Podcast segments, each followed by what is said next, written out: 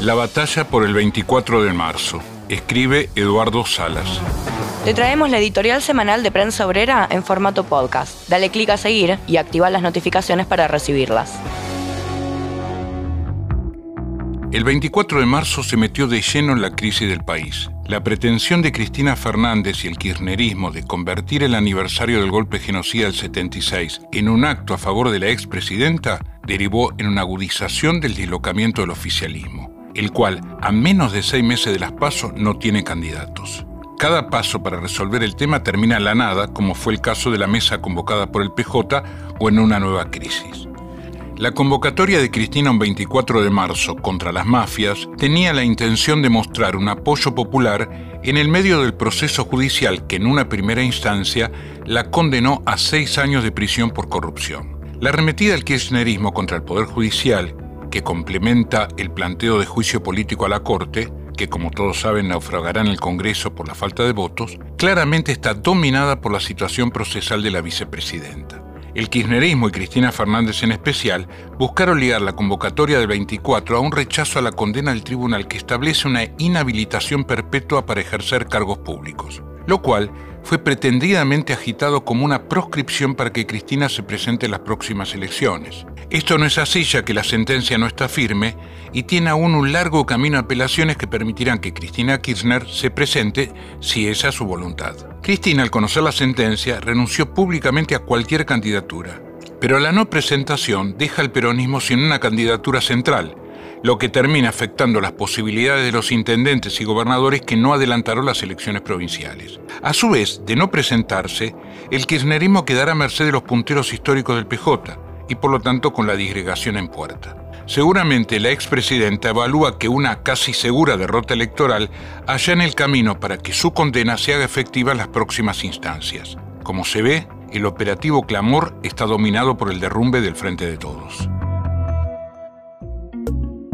Lo que mata es la inflación y la burocracia del 60%. Colocando en el centro de la escena las mafias, el kirchnerismo buscó desviar su responsabilidad en el fortalecimiento del poder de esta, desde la judicial a la de los establishment, pasando por los servicios de inteligencia. Eligió la mayor parte de los jueces, gobernó con ellos. Rosati, ministro de Justicia y Derechos Humanos con Néstor, estableció una alianza con los Estiuso y ni qué decir de su asociación con banqueros, multinacionales la minería, el petróleo, el agro, etc. Pero también, y no es menor, el kirchnerismo busca sacar del centro de la escena su apoyo incondicional a la política de ajuste que está comandando Sergio Massa por cuenta y orden del FMI y de la burguesía nacional que pretende no cargar con los costos de la crisis. Con una inflación que amenaza en llegar al 100% en el año, tirando a la basura la pretensión de un 3% mensual, no solo se aleja una candidatura de masa a la que Cristina apostaba, también coloca como eje la situación económica y fundamentalmente cómo la viven los trabajadores. Con una inflación que amenaza en llegar al 100% en el año, tirando a la basura la pretensión de un 3% mensual, no solo se aleja la candidatura de masa a la que Cristina apostaba, también coloca como eje la situación económica y fundamentalmente cómo la viven los trabajadores.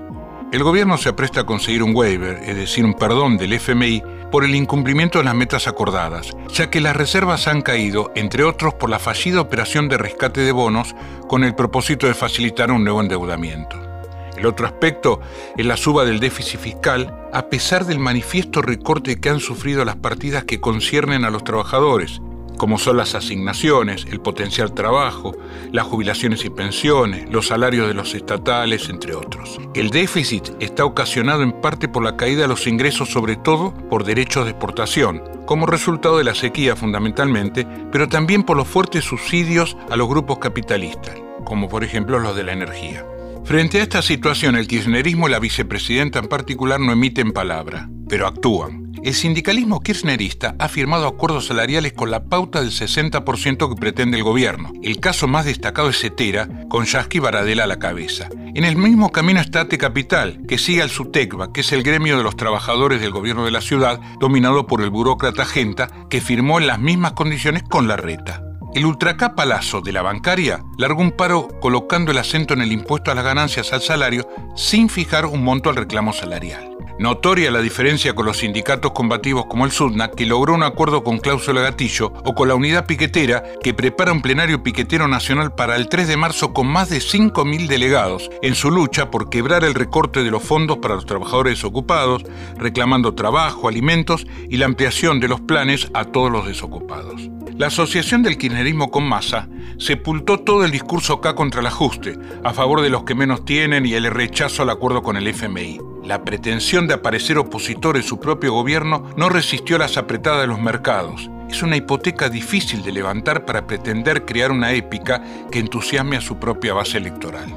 Cuando se revisa la historia de los 40 años de democracia en la Argentina, la recurrencia de los problemas, endeudamiento extremo, fuga de capitales, entrega, subsidio a los capitalistas, el FMI siempre presente, es la constante. Solo que más agravados y con un deterioro enorme de las condiciones de vida, de las perspectivas de la inmensa mayoría de los habitantes de este país, fundamentalmente los trabajadores, como lo demuestra el crecimiento de la pobreza. Sobre esta base, expresiones de derecha como Milley o Bullrich buscan explotar el descontento popular, no para terminar con el sometimiento al capital financiero ni con la política capitalista y sus representantes, sino para ir a fondo con ella.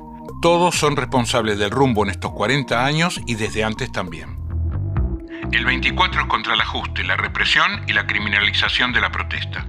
El rechazo de la presidenta de Abuelas de Plaza de Mayo, Estela Carlotto, a que el 24 tenga como eje a Cristina Kirchner y su situación judicial, provocó un cimbronazo, y por boca del secretario de Derechos Humanos, Pietra Gala, decidieron recalcular. Convocarían un acto particular el 11 de marzo. Si bien es cierto que lo de Carlotto sonó a una jugada del albertismo, incluso invocó a Aníbal Fernández para decir que Cristina Fernández no está proscripta, y que ella misma no descartó citar el caso en el documento, es una expresión de una disgregación que golpea al sector de izquierda del oficialismo. La renuncia de cuatro senadores al bloque oficialista en el Senado esmerila el poder de Cristina en lo que es su territorio y es parte de la misma crisis.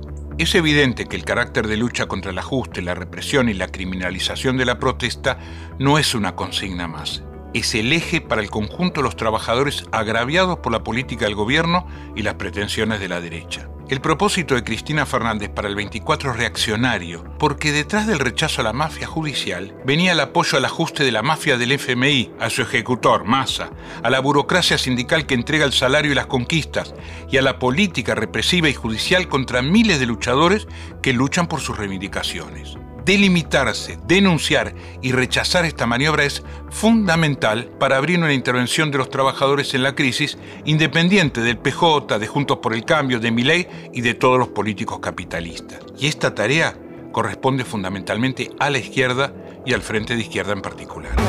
Que el acto no tenga las características que Cristina y el kirchnerismo pretendían no significa que tenga un objetivo de lucha si está en manos de los socios del ajuste. Como sostuvimos en un reciente comunicado de prensa, el 24 es una jornada de lucha y vamos a defender una movilización contra el ajuste, la represión y la impunidad de ayer y de hoy. Vamos contra el ajuste pactado por el gobierno y el Fondo Monetario, que condena casi la mitad de la población a no llegar a la canasta de pobreza. Vamos a enfrentar la criminalización de la protesta social en un país donde hay cientos de compañeros y compañeras enjuiciados por participar de medidas de fuerza e incluso condenados, como César Aracaki y Daniel Ruiz, por enfrentar la reforma jubilatoria votada por el Congreso bajo el gobierno de Macri. La agenda del 24 tiene que ser la defensa de estas causas populares que nos colocan en la vereda enfrente del gobierno nacional y de Cristina Kirchner. Esa es la tarea. Seguí el canal de Prensa Obrera para escuchar los editoriales semanalmente y enterarte las novedades del movimiento obrero y la actualidad política.